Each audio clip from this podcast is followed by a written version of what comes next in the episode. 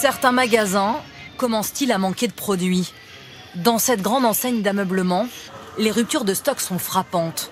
Pénurie de tables basses, chaises de bureau, matelas, cuisine, des dizaines de références manquent à l'appel. Quelques semaines de Noël, c'est la mobilisation générale. Il y a quelques jours, les membres de l'Alliance du commerce qui représentent 26 000 points de vente en France se sont réunis. Au menu des réjouissances, la pénurie qui menace les ventes de fin d'année et qui ne touche pas que les automobiles ou les PS5. L'heure n'est pas à la panique, mais à la préoccupation face à un phénomène qui pourrait bien durer quelque temps.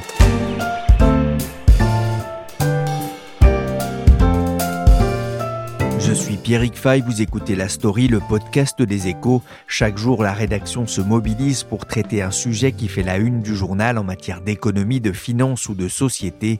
Et aujourd'hui, on va se demander si les pénuries ne risquent pas de gâcher le Noël 2021. Bonjour les enfants, les petits-enfants et les grands-enfants. Comme chaque année, vous avez été très nombreux à m'écrire. Mais bon, moi j'ai pas le temps de répondre à tout le monde, alors ce matin, je vais vous faire une réponse globale. Parce que là, ça suffit, j'en ai ras le pompon, j'ai besoin de vider ma hotte. Le Père Noël en colère sur Europe 1 fin 2017, il en avait ras la haute. Quatre ans plus tard, c'est la haute qui risque bien d'être un peu vide. Rassurez-vous, il ne va pas boycotter le réveillon ni se lancer dans une grève perlée avec Rudolf et les lutins, mais à moins de trois mois du grand déballage sous le sapin, l'inquiétude grandit. La pénurie touche de plus en plus de secteurs d'activité, y compris les jouets. De fortes tensions apparaissent dans la chaîne logistique jusqu'aux portes des magasins. La pénurie menace. La crainte exprimée lors du premier confinement de 2020 est-elle en train de devenir réalité? C'est la question que j'ai posée à Philippe Bertrand, c'est le spécialiste de la grande distribution aux échos. Les dirigeants des magasins rechignent à donner des indications très précises. Ils ne disent pas qu'il leur manque des produits, en tout cas ils ne le disent pas publiquement, mais nous constatons que semaine après semaine, la liste des produits qui manquent, qui vont manquer, s'allonge. Et donc, le phénomène devient absolument réel. Il commence à gagner les rayons des magasins et le phénomène sera bientôt visible par les consommateurs. Quels sont les produits les, plus concernés? La liste s'allonge de, de semaine en semaine. Il s'agit essentiellement de produits non alimentaires, pas de produits alimentaires. Alors, ce sont des produits qui sont souvent importés d'Asie, qui viennent de Chine ou du Vietnam. Alors, ça a commencé par les puces électroniques qui servent à tout, qu'on met sur, aussi bien sur des voitures que sur des perceuses. Alors, on sait que les fabricants automobiles ont dû arrêter certaines lignes de production faute de microprocesseurs, mais on a vu aussi dans des magasins de bricolage des perceuses qui n'étaient pas là parce qu'il y a aussi des puces dans les perceuses. Il y a aussi des produits en fer, des petits produits, des crochets, euh, des tringles. Là aussi, euh, dans les magasins de bricolage, on a pu voir ce type de manque. Il y a des produits plus gros, comme les meubles. Ça, on l'a vu euh, chez Ikea, mais on le voit aussi dans d'autres type de, magasin de meubles. Une étagère blanche en laqué blanc, c'est quelque chose qui a commencé à manquer dans les magasins. Et puis, la liste s'est allongée et aujourd'hui, les spécialistes du textile, des vêtements et des chaussures bah, commencent à dire qu'il va leur manquer des produits dans les semaines qui viennent. Donc, euh, il va manquer des vêtements et des chaussures. On a aussi parlé des, jouets à quelques, euh, on va dire à quelques semaines de Noël ou en tout cas des débuts des achats de Noël, ça peut compter? Les distributeurs de jouets n'ont pas reçu à temps tous les jouets qui leur servent à, éditer leur prospectus, à faire leur publicité. Dans un premier temps, c'était juste un petit problème de communication parce que c'est difficile de faire un prospectus quand on n'a pas le produit à prendre en photo, voire quand on ne connaît pas son prix exact, déterminer un prix sur le prospectus, euh, c'est un peu compliqué. Mais bon, derrière ça, il semblerait qu'il y ait aussi euh, une pénurie possible de jouets pour Noël. Il va manquer des jouets, notamment évidemment tous les jouets qui viennent d'Asie. Alors pas tous forcément, mais en tout cas certains. Les jouets qui comportent des puces électroniques pourraient notamment être pénalisés par la pénurie de semi-conducteurs. Il va falloir peut-être laisser de côté la bonne paye version électronique pour revenir aux jeux de société à l'ancienne sous le sapin. À toi de jouer pour gérer l'argent de la maison. Faudra payer le portable de la grande. Quoi? Et garder des sous pour les imprévus. Ah, il était temps que la paille arrive. Philippe, vous avez parlé tout à l'heure d'IKEA, une enseigne symbolique de ce phénomène de pénurie partielle qui touche les magasins de meubles. France 2 avait recueilli il y a quelques semaines le témoignage d'un responsable de magasin. Il me manque des portes, il me manque des glissières, il manque des façades de cuisine, il me manque... Euh, pas mal de choses, des pieds qu'on n'a pas reçus pour monter une cuisine, c'est un peu compliqué. Et c'est vrai que je peux témoigner de ma quête d'une étagère Calax en pleine rentrée étudiante. Il m'a fallu faire plusieurs magasins pour trouver l'étagère de la bonne couleur. Alors, chez Ikea, ils ont fini par reconnaître publiquement qu'il y avait à peu près 20% des références qui manquaient dans leur magasin en France. Pour 15%, ce sont plutôt des petits produits. Alors, on, va, parler de rideaux de douche, de crochets qui servent à accrocher ceci ou cela. Mais il y a quand même 5% qui concernent les meubles. Et parmi les meubles, le produit qui manque le plus, c'est effectivement, ce sont les caissons qui permettent de construire les rangements dont vous parlez. Alors, il y a les portes, mais les caissons, il en manque. Et ça, c'est vraiment un, gros problème pour eux. Comment est-ce que la marque euh, s'organise euh, pour pallier, par exemple, ce manque de produits? C'est très simple. Comme certains magasins de bricolage ont, réussi à le faire aussi, euh, Ikea le fait. En fait, on diminue le nombre de références. Par exemple, sur un, caisson qui sert à faire un placard ou un, ou un dressing, il pouvait y avoir autrefois quatre ou cinq couleurs du caisson lui-même. Aujourd'hui, ils ne font que du blanc. Comme ça, ils limitent les risques. Ils savent que le blanc, ils peuvent l'avoir, mais ils n'auront pas du gris ou du taupe, etc. Des rayons de pâtes et de riz dévalisés, des produits parfois même en rupture de stock. Une situation que personne ne souhaite revivre. On craignait la pénurie pendant le premier confinement. En 2020, on entend hein, ce reportage de BFM TV d'octobre 2020. Les distributeurs avaient répondu présent à l'époque. Mais cette pénurie, elle arrive à à un moment où l'activité économique a repris euh, partout dans le monde, ça peut surprendre? La pénurie que l'on craignait en 2020, c'était avant tout une pénurie alimentaire. Et les distributeurs alimentaires, les super et hypermarchés ont réussi à prouver que non, il n'y avait pas de pénurie. Les industriels de l'agroalimentaire ont réussi à servir leurs clients, parfois effectivement en se concentrant sur certaines productions et en arrêtant des productions un peu annexes, mais ça a bien fonctionné. Et aujourd'hui, dans l'alimentaire, on ne parle pas vraiment de pénurie. Quelques récoltes ont été mauvaises notamment euh, pour le blé. Donc la farine qui sert à faire les pâtes euh, manque un peu, mais ça, en fait, ça manquera pas réellement. Ça va faire monter légèrement le prix des pâtes, mais il y aura quand même quasiment toutes les pâtes que l'on recherche dans les rayons des supermarchés. Alors, à l'inverse, tous les magasins non alimentaires qui étaient dits à l'époque non essentiels, donc les magasins de vêtements, les magasins de meubles, les magasins de bricolage ont été fermés pendant les confinements. Donc ces gens-là avaient du stock. Donc il n'y avait pas de pénurie, mais simplement ils n'avaient pas le droit de vendre. Donc quand les, magasins ont, rouvert, eh bien les, Français se sont, précipités pour acheter des produits qu'ils n'avaient pas pu acheter pendant plusieurs semaines. Donc ça a très bien marché. Et en réalité, ce qui se passe aujourd'hui, c'est justement cette reprise qui a eu lieu après les confinements, après les mesures sanitaires partout dans le monde. Eh bien il se trouve que la reprise a, a démarré d'abord aux, États-Unis. Donc, euh, les produits qui sont fabriqués en Asie, par exemple, ou en Chine, ils sont allés d'abord aux États-Unis. Et quand l'économie européenne est repartie, eh bien, ils ont été servis en, deuxième et non pas en premier. Et avec euh, un gros problème logistique, en fait. Aujourd'hui, c'est ça le cœur du problème. Il y a plusieurs problèmes. Il y a un problème logistique qui est commun à tous les types de produits, c'est le problème du transport maritime. Avec la reprise aux États-Unis, la plupart des transporteurs de, containers ont envoyé leurs leur bateaux vers les États-Unis parce que c'est là où l'activité était. Donc voilà. Et le container se fait rare pour les Européens et son prix a beaucoup augmenté. Il était à peu près à 2000 euros le container auparavant, avant la crise, et maintenant il monte jusqu'à 20 000 euros. Donc c'est un vrai problème, notamment pour les produits qui sont vendus euh, à bas prix. Lorsque le transport euh, représente 10% du prix d'un produit, bah, si vous multipliez par 10 le prix du transport, euh, ça finit par poser un problème. À cela s'est ajouté pour l'Europe, et c'est notamment ce qui pénalise Ikea, parce que les meubles Ikea qui sont vendus en France sont fabriqués à 70% en Europe et non pas en Chine. Eh bien là, c'est un autre type de transport qui connaît des difficultés, c'est le transport routier. Alors, on sait qu'en Angleterre, avec le Brexit, il manque de chauffeurs. En Europe continentale, on ne manque pas réellement de chauffeurs. Mais les mesures sanitaires qui sont différentes selon les pays, au moment de traverser les frontières, si vous allez de la Pologne euh, ou de la Tchéquie en Espagne ou en France, il faut traverser des frontières. Les mesures sont différentes. Pour certains pays demandent un pass sanitaire, d'autres demandent des tests PCR. Tout ça ralentit les flux. Les chauffeurs ne sont pas toujours sûrs de passer, ou quand ils passent, ça peut prendre un certain temps. Et donc, ça a complètement désorganisé la chaîne du transport routier et c'est ça aussi qui crée les pénuries. Mais il y a d'autres phénomènes aussi. Oui, il y a notamment des pénuries euh, de matières premières, hein, euh, le bois, le papier. Alors, il y a des pénuries de matières premières, mais en fait, c'est pas tellement ça. Aujourd'hui, ce qu'on entend, notamment dans les vêtements et pour les chaussures, ce sont surtout des, des, problèmes de production, des problèmes industriels.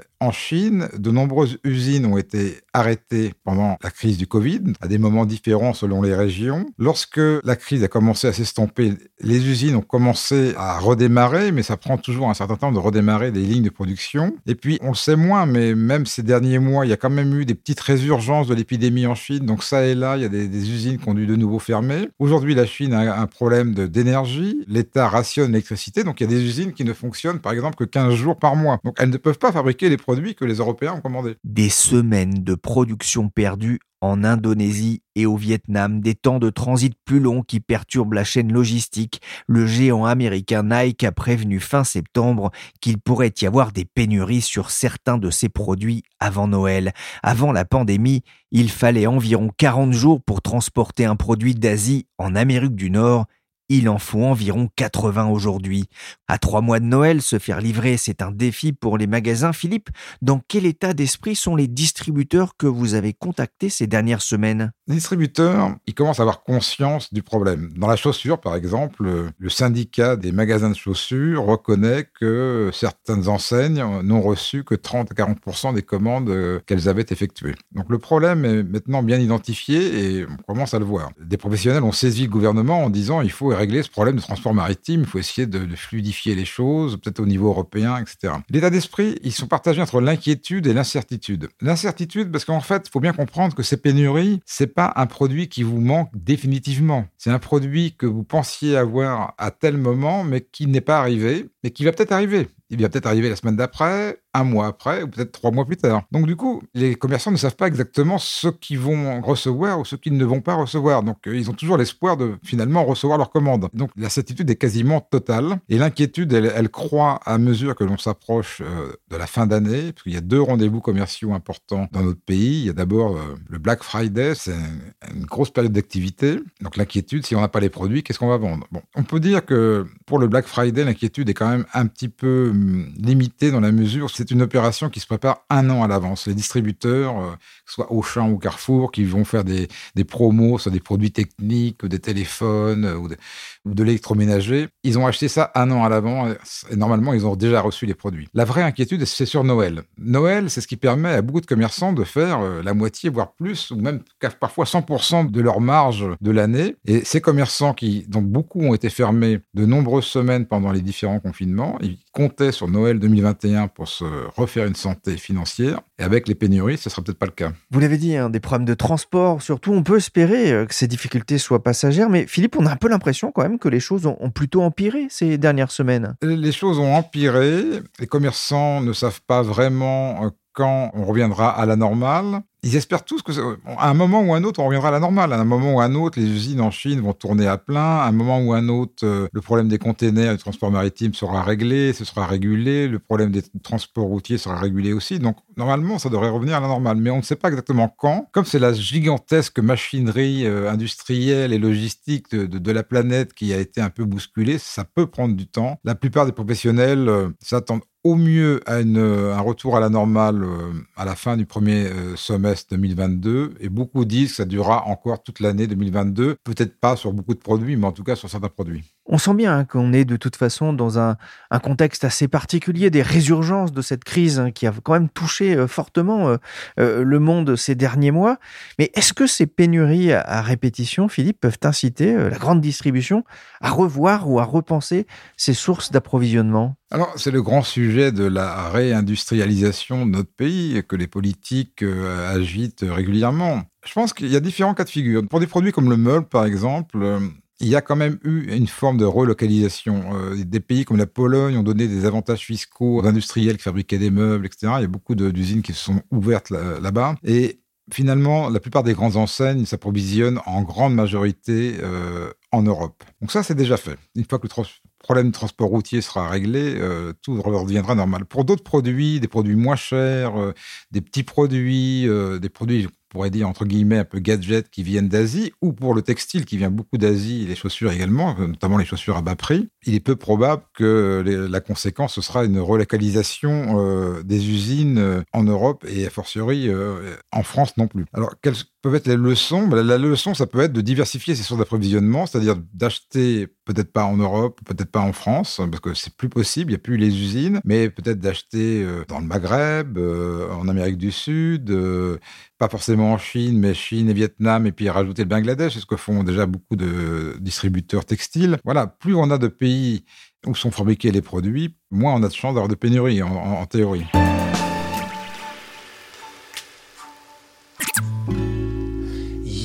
Plus de papier toilette à l'épicerie, pas plus qu'à pharmacie.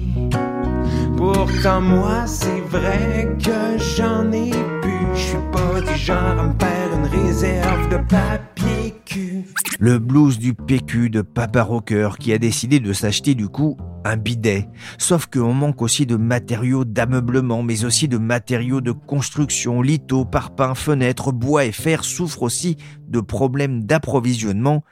Avec quelles conséquences pour l'économie française? Pour le savoir, j'ai appelé Koku Agbobloua. Il est responsable monde de la recherche macro à la Société Générale et il est d'abord revenu sur les multiples raisons qui concourent à la pénurie. Je pense qu'il y a plusieurs facteurs qui euh, concourent à ces pénuries. La première étant la demande qui a explosé suite à la réouverture des économies mondiales avec euh, le vaccin et aussi euh, la fin des euh, contaminations extrêmes qu'on a connues. Mais il y a aussi les entreprises qui cherchent à reconstruire leurs inventaires. Donc il y a eu énormément de demandes dans un contexte où la production a été assez limitée. Après, il y a aussi les perturbations climatiques et enfin le Covid dans certains pays émergents qui rendent euh, les approvisionnements plus difficiles. Oui, on le sait, hein, le secteur automobile souffre depuis le début de l'année. Ce phénomène de pénurie est-il durable? Est-ce qu'il peut s'inscrire dans le temps? Bah, Je pense que c'est potentiellement durable dans certains secteurs et je pense que ça démontre aussi la fragilité du modèle des 5.0, euh, du juste à temps, qui est un peu le concept clé du toyotisme, euh, zéro stock, zéro défaut, zéro panne, zéro délai, etc. Et par conséquent, on voit un peu ici la partie visible de l'iceberg, qui est en quelque sorte ces périodes de sous-investissement dans les chaînes d'approvisionnement euh, mondiales.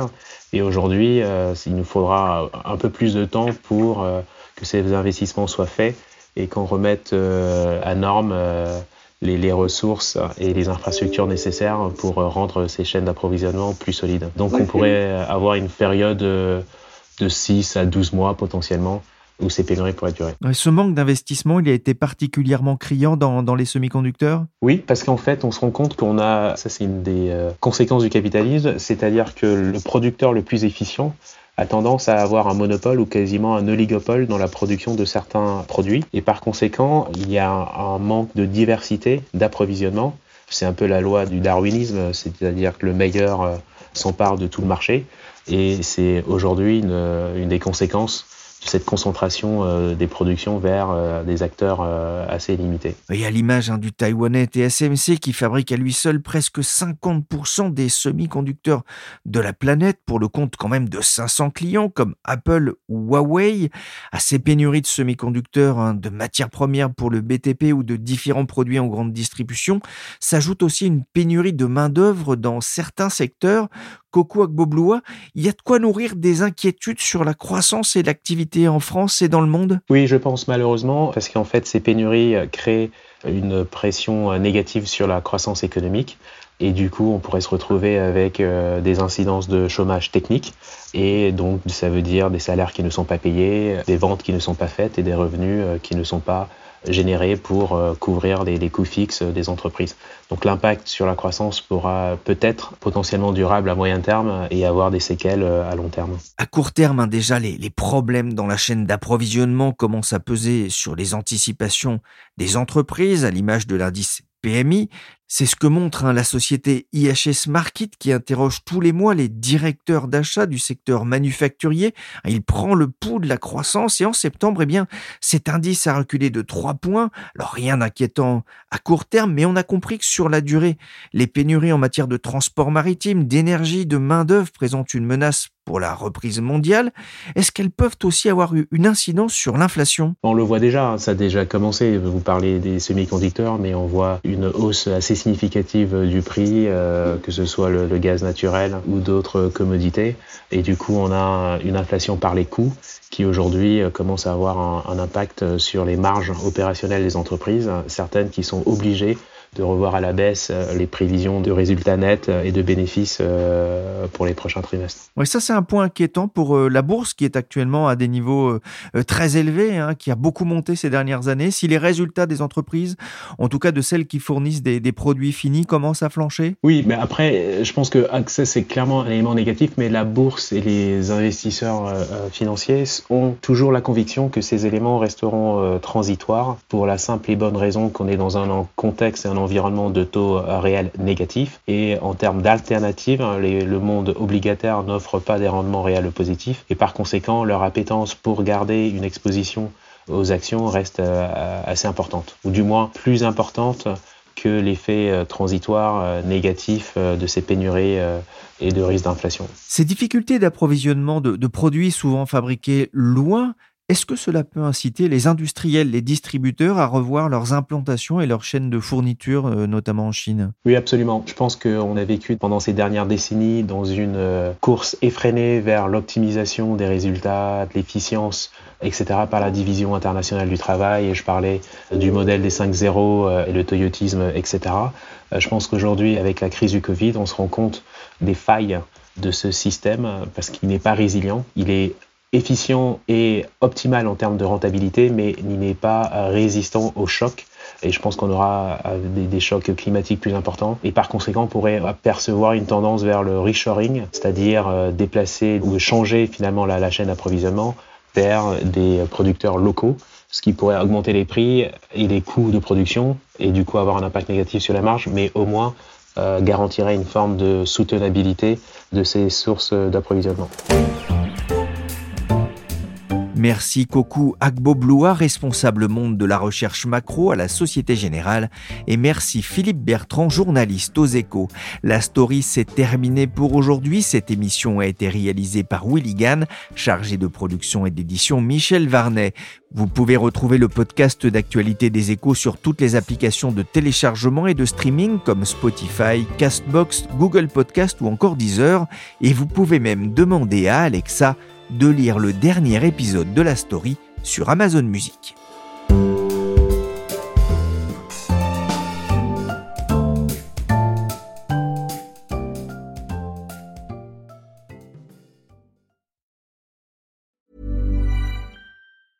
Small details are big surfaces. Tight corners are odd shapes. Flat, rounded, textured, or tall. Whatever your next project, there's a spray paint pattern that's just right because Rust new Custom Spray 5 and 1 gives you control with five different spray patterns. So you can tackle nooks, crannies, edges, and curves without worrying about drips, runs, uneven coverage, or anything else. Custom Spray 5 and 1. Only from Rust ACAST powers the world's best podcasts. Here's a show that we recommend. Are you a reality TV junkie? Do you ever think, dang, I wish I had someone to talk to about all the trash TV that I watch? Well, look no further, garbage lover, because Reality Gaze is a podcast for you. Hello, I'm Maddie. And I'm Poodle, and we're the Reality Gaze. We talk about all your favorite unscripted shows like The Golden Bachelor, Love is Blind, and TLC's big, messy behemoth, 90 Day Fiancé. And if you're driving to work, folding laundry, or just pretending to listen to your husband talk about sports, just put on the pod, and you've instantly got two gay besties spilling all the tea and reading these people for filth. So come at us, y'all. Find Reality Gaze wherever you listen to podcasts.